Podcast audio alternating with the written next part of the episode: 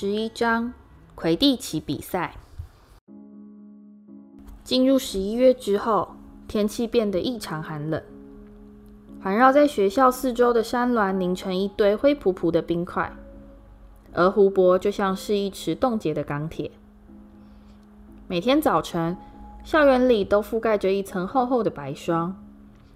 从楼上的窗口望去，可以看到海哥身上裹着鼹鼠皮长大衣，手上戴着兔手套，脚上套着巨大的海狸皮靴，站在魁地奇球场里，忙着清除飞天扫帚上的白霜。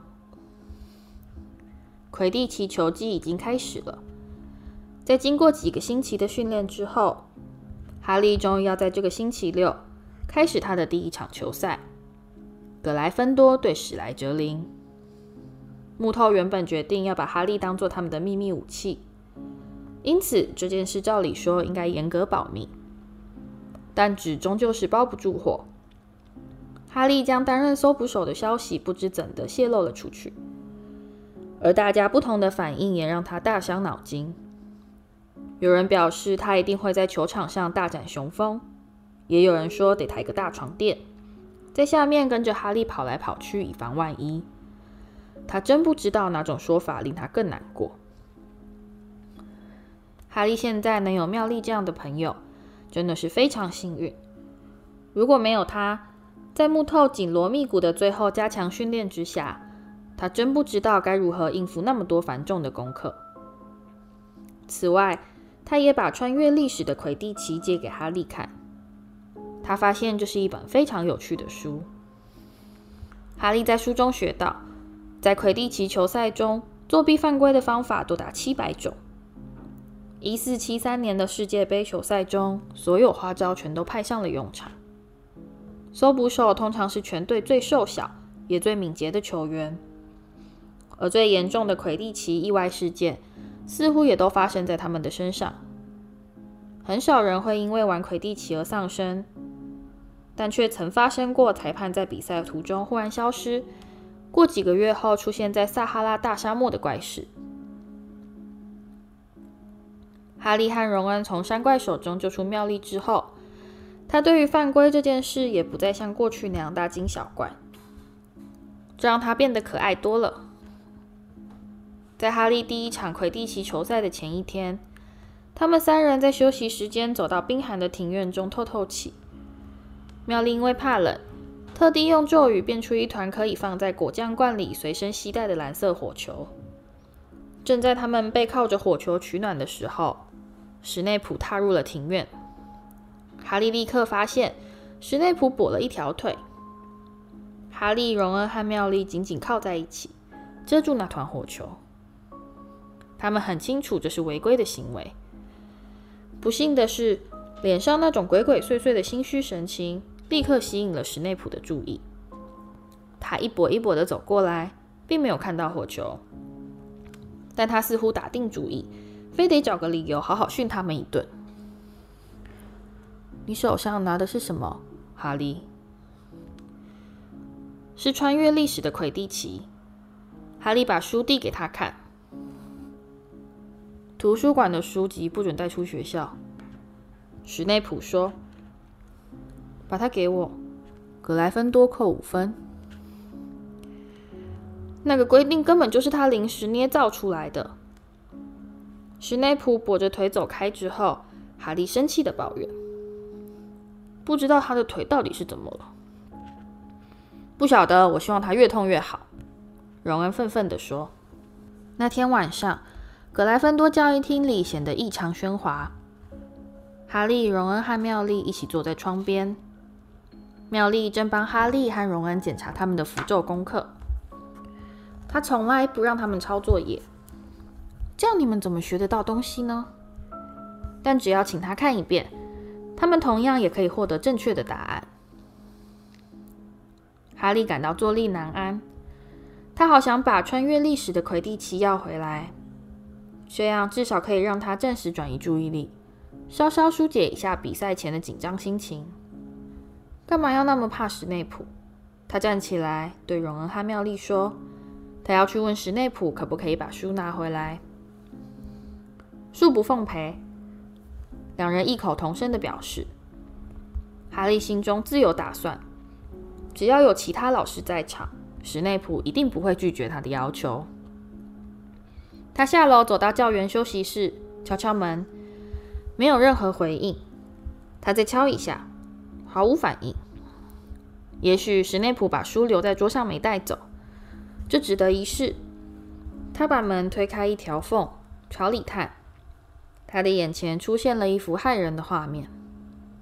史内普和飞七坐在里面，室内只有他俩。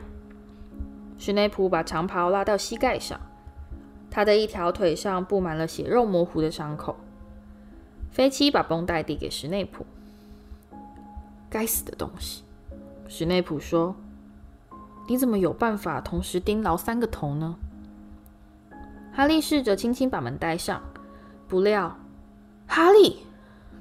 史内普立刻放下长袍，遮住他的腿，脸孔因愤怒而扭曲。哈利吓得倒抽了一口气。“我只是来问问看，我可不可以把我的书拿回去？”“出去，滚！”哈利赶紧离开，免得史内普逮到机会又再多扣格莱芬多的分数。他快步冲到楼上，拿到书了吗？荣恩一看见哈利就问：“你怎么啦？”哈利刻意压低声音，把刚才看到的事情告诉他们两个人。你们知道这代表什么吗？他屏住气息，做出最后的结论。他试图在万圣节穿越三头狗看守的活板门。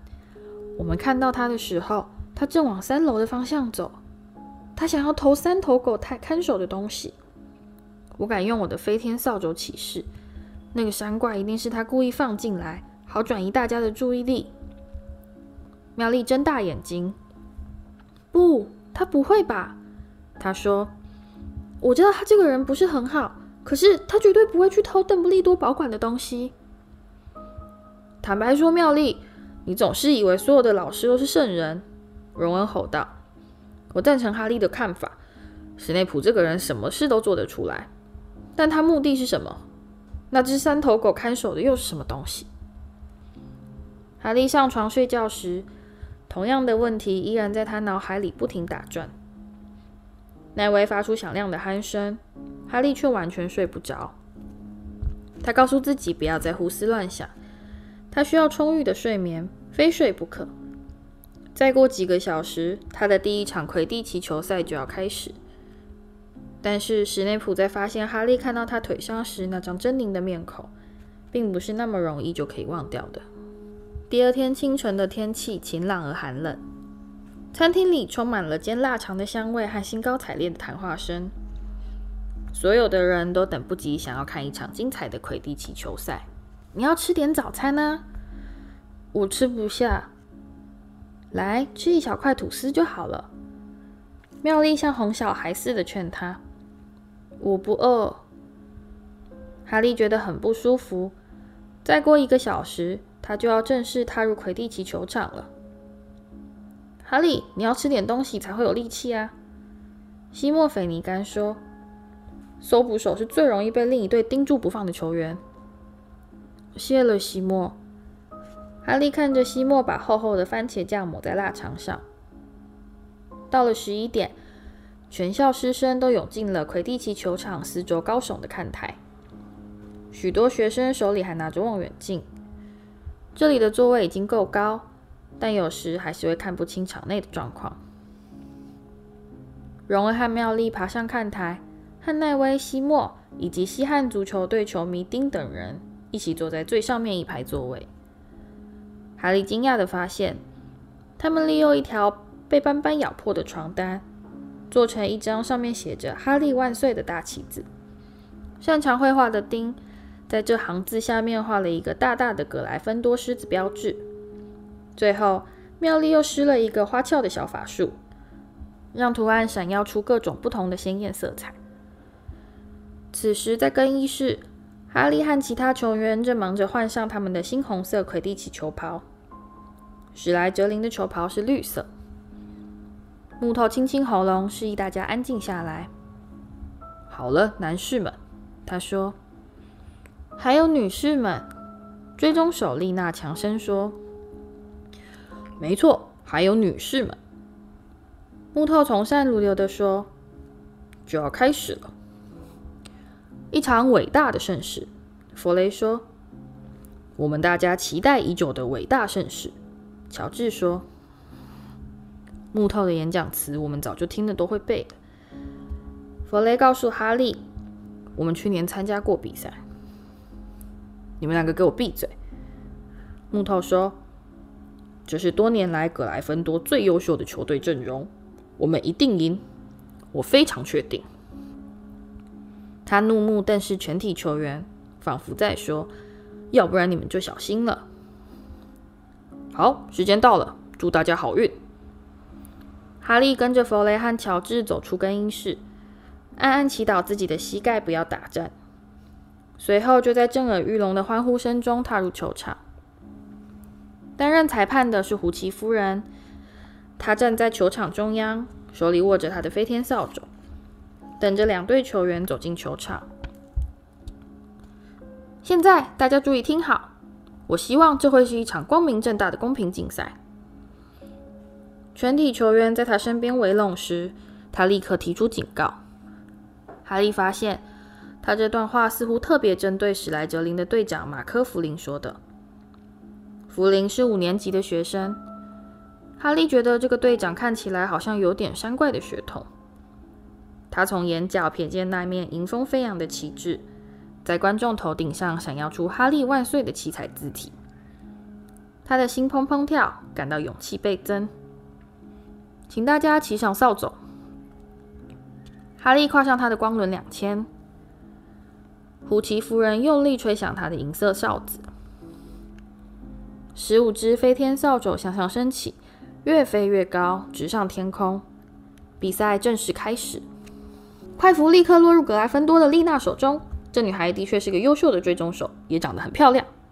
乔丹，对不起，教授。双胞胎兄弟的朋友李乔丹，在麦教授的严格监控之下，负责担任球赛的播报员。他现在加足马力，全速向上冲刺，然后以及漂亮的长传，球落到了西亚手中。他是木头发掘的人才，去年还只是一名后备球员。球再度传给丽娜，而哦不，史莱哲林拦下了球。史莱哲林的队长马科夺下快服，开始冲刺。他像老鹰似快速飞向球门柱，他就要射门得不？葛莱芬多的看守手木头矫健地扑过来，及时挡住这一球。快符再度落入葛莱芬多手中。现在接住球的是葛莱芬多的追踪手凯蒂，他向下俯冲，利落地从马科下方绕过去，再朝上冲回场中。然后，哎呦，那一定很痛！后脑勺被一个博格狠狠撞了一下。快符被史莱哲林夺去，阿尊全速飞向球门柱，被另一个博格挡住去路。这个球是弗雷或乔治故意送过来挡路的。他们两个双胞胎，我老是搞不清楚谁是谁。不管怎样。葛莱芬多打击手的表现的确是可圈可点。现在快符重新落到了丽娜手中，前方正好无人阻拦，他开始往上疾飞，简直就像是只大鸟。及时闪过一个迎面飞来的博格，球门柱就在眼前，来吧，就是现在，丽娜！看守手赖里俯冲下来，漏接，格莱芬多射门得分。原本凝重的气氛迅速被格莱芬多的热烈欢呼打破。期间还夹杂着几声史莱哲林的哀嚎抱怨：“过去一点，挪个位置给我，海格。”荣恩和妙丽紧紧靠在一起，腾出足够的空间让海格坐下。我本来是在木屋里看，海格说，伸手拍拍挂在脖子上的大望远镜，但还是在这跟大家挤在一起看现场比较过瘾。还没看到金探子是吧？啊，没。荣恩说：“哈利到目前为止还没什么表现，至少没给自己惹上麻烦，你说是不是？这已经很了不起了。”海格说：“他举起望远镜，望着天空那个像小黑点似的哈利。在他们的头顶上，哈利刻意避开球场的所有活动，在高处缓缓滑翔，专心搜寻金探子的踪影。这是他和木头两人讨论出来的战术之一。”在你看到金探子之前，最好先避得远远的。木头告诉他：“我们可不希望你还没施展身手就受到攻击。在丽娜顺利射门得分时，哈利高兴地在空中一连翻了两个筋斗，抒发他心中的喜悦。现在他已经恢复平静，再度开始环顾全场，仔细搜寻金探子。他瞥见一道金色的闪光，结果发现那只不过是卫斯理双胞胎兄弟之一的手表反光。不久之后，一个伯格突然决定对他发动攻击，像炮弹似的朝他猛冲过来。哈利机警地闪过。弗雷·卫斯理连忙飞过来追求。“你还好吧，哈利？”弗雷把握时间吼了一声，用力挥棒，把伯格打到马克面前。史莱哲林现在拿到了球，乔丹播报着。追踪手阿尊一连闪过两个伯格，双胞胎兄弟和追踪手凯蒂快马加鞭的飞向。慢着，那是金探子吗？阿尊连忙回过头来。正好瞥见一道自他左耳边掠过的金色光芒，惊得失手扔掉了快斧。台下立刻响起一片嗡嗡声。哈利看到了，在一股强烈兴奋情绪的驱策之下，他用最高的速度朝下俯冲，追逐那道细细的金线。史莱哲林的搜捕手泰伦同样也看到了他，他们两人并驾齐驱的朝金探子疾飞过去。所有的追踪手似乎都忘了自己的任务，只是呆呆停在半空中望着他们。哈利的速度比西格斯略快一些，他可以看到那个小圆球正用力拍着翅膀冲向天空。他再加快速度，砰！格莱芬多的学生在底下爆出了一阵愤怒的咆哮。马克故意挡在哈利面前，把哈利的扫帚撞得连连打滚。飞离了原先的航道，哈利抓紧扫帚以求保命。犯规！格莱芬多学生尖叫。胡奇夫人气冲冲地训了马克一顿，然后判定格莱芬多进行罚球。在这阵混乱之中，金探子自然早就跑不见了。看台上，丁吼着：“判他出局！裁判，红牌！”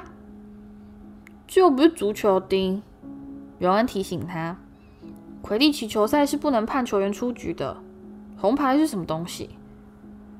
海格倒是支持丁的看法：“他们就应该把规则改一下。”马克差点就把哈利给撞下来。乔丹发现自己很难再保持中立，所以在这明显而令人厌恶的作弊事件之后，乔丹，麦教授怒斥。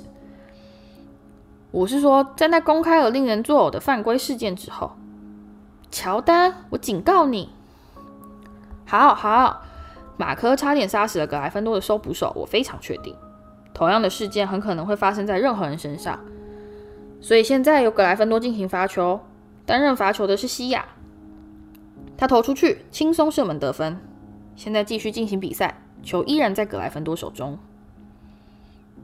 哈利惊险万分地避开另一个从他头顶擦过的伯格，事情就发生了。他的扫帚毫无预兆地忽然歪向一边，在那一瞬间，哈利真的以为自己就要摔下来。他用四肢紧紧攀住扫帚，他从来没碰过这样的事。同样的事情又再度发生，就好像他的扫帚下定决心要把他甩掉似的。但照理说，光轮两千不应该发生这种问题。哈利企图掉头过来，飞向格莱芬多的球门柱。他考虑请木头先喊暂停。这时，他才赫然发现，扫帚已经完全失去控制。他没办法让他掉头过来，他根本就没办法再操纵他。他歪歪扭扭的在空中横冲直撞，不时还剧烈的抖动一下。害他几乎就滚落下来。乔丹依然在尽责的播报球场状况。球目前是落在史莱哲林手中。马克抓住快符，闪过西亚，闪过凯蒂。一个伯格迎面飞来，朝他脸上重重撞了一下，希望可以把他鼻梁打断。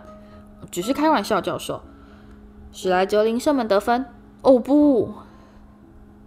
史莱哲林学生大声欢呼，似乎谁也没发现。哈利的扫帚行动有多怪异？他带哈利慢慢往上飞，逐渐远离整个球场，途中还不时猛晃乱战。我真不晓得哈利到底在干嘛。海格喃喃自语，他举起望远镜凝神细看。我要是不了解状况的话，我还真会以为他的扫帚已经失去控制了呢。这不可能啊！突然之间，看台上所有的观众全都举手指着哈利。他的扫帚开始在天空不停打滚，期间险象环生，但哈利依然勉力攀附在扫帚上。接下来发生的状况更让所有观众屏住气息。哈利的扫帚剧烈一震，把他整个人震了出去。他现在只剩一只手抓着扫帚，悬挂在半空中。是不是马克在挡住他的时候动了一些手脚？西莫低声说：“不可能。”海格说，他的声音有些颤抖。要让飞天扫帚变成这副德性，只有最强的黑魔法才办得到。小孩子是绝对不可能在光轮两千上动手脚的。一听到这些话，妙丽就一把抢过海格的望远镜。他并没有抬头望哈利。而是狂乱地朝观众群里搜寻。你这是在干什么？荣恩脸色灰白地挨着。我就知道。妙丽喘着气说：“史内普，你看。”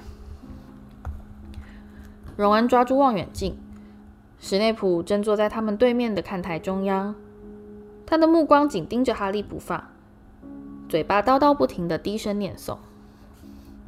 他是在做某件事，对扫帚下恶咒。妙丽说：“我们该怎么办？”看我的。荣恩还来不及开口，妙丽就一溜烟的跑走了。荣恩把望远镜转向天空的哈利，他的扫帚震动的太厉害，看来他大概撑不了多久。全体观众都站了起来，提心吊胆的望着卫斯理双胞胎飞过去营救。他们企图把哈利安全地拉到他们其中一人的扫帚上，但一点用也没有。每当他们快接近哈利的时候，那只扫帚就会咻的一声窜得比先前更高。他们改变策略，往下降了一点，在哈利脚下来回盘旋，显然是打算在他摔下来时好好把他接住。马克抓住快符，连连射门得分了五次，却没有一个人注意到他。快点啊，妙丽！荣恩绝望的低喊。妙丽已经顺利挤到了史内普坐的看台，现在沿着他背后那排座位，朝着他的方向快步跑去。甚至在他一不小心把奎若教授撞得一头栽到前排座位时，也没停下来说声抱歉。到了史内普背后，就赶紧蹲伏下来，掏出他的魔杖，低声念了几句他精心挑选的咒语。一团明亮的蓝色火焰从他的魔杖喷射出来，落在史内普的长袍衣摆上。大约三十秒后，史内普才发现自己身上着了火，突然爆出的一声怒喝，让妙丽知道自己已经大功告成。他顺手捞起他袍子上的火球，装进他口袋中的小罐，再沿着座位往回跑。这样，史内普永远也不会知道这究竟是怎么回事。这样就够了。原本吊在半空中的哈利，现在又重新爬上了他的扫帚。奈威，你可以看了。荣恩说：“奈威在刚才的五分钟里，一直都把头埋在海格的夹克里，低声哭泣。”哈利现在在快速的俯冲，准备降落。观众看到他一手捂住嘴巴，就好像快要吐了。他四肢着地，落到球场上，不停咳嗽。有个金色的东西落到他的手中，我拿到了金探子，他喊道，把球举在头上，不停挥舞，而球赛也在大家一头雾水之下宣告结束。他根本就不抓到的，他差点就把他给吞到肚子里去了。二十分钟后，马克还在愤愤不平的怒吼，这对比赛结果完全不造成任何影响。哈利并没有违反球赛规则，而乔丹现在还在快乐地大声播报球赛结果。格莱芬多以一百七十分对六十分获得压倒性的胜利。这些哈利全都没有听到。他此时和妙丽及荣恩一起坐在海格的小木屋里，享受主人为他泡的浓茶。都是史内普搞的鬼。荣恩正在解释，妙丽和我都看到了，他嘴里叨叨念个不停，眼睛紧盯着你不放，分明就是在诅咒你的飞天扫帚。胡说八道，海格说。他在球赛时显然没听到旁边的人在说些什么。史内普干嘛要做这种事？哈利、荣恩和妙丽面面相觑，考虑是不是该把事情告诉他。哈利决定实话实说：“我发现了他的一些事。”他告诉海格：“他在万圣节的时候试图溜进那只三头狗脚下的活板门，结果被狗咬了。我们认为他是想要偷三头狗看守的东西。”海格手里的茶壶掉到地上。你们怎么会晓得毛毛的事？他说：“毛毛？是啊，它是我的狗，是我去年在酒吧里跟一个希腊小伙子买来的。我把它借给邓布利多来看守。看守什么？”哈利急切地问。“够了，不要再问我了。”海格出声说：“那是最高机密，懂了吧？”可是史内普想要把它偷走啊！胡说八道！海格又说了一声：“史内普是霍格华兹的老师，哎，他是绝对不会做这种事的。”那他为什么想要杀死哈利？妙丽喊道。这个下午所发生的事似乎已完全改变了他对史内普的看法。我一眼就可以看出是不是有人在下恶咒。海格，恶咒的书我全都看过。你的眼睛必须紧盯住目标不放，连一刻也不能间断。而史内普完全没有眨过眼，我看得非常清楚。我告诉你，你大错特错！海格发怒地说：“我不晓得哈利的扫帚为什么会变成那个样子，可是史内普绝对不会去杀一个学生。现在听我说，你们三个，你们实在太爱管闲事，惹上跟你们完全无关的事情，这样很危险的。你们最好快点忘了那狗，忘了他看守的东西。”那是邓布利多和尼勒梅勒之间。啊哈，哈利说。所以这牵扯到一个叫做尼勒梅勒的人，是不是？海格显然对自己非常生气。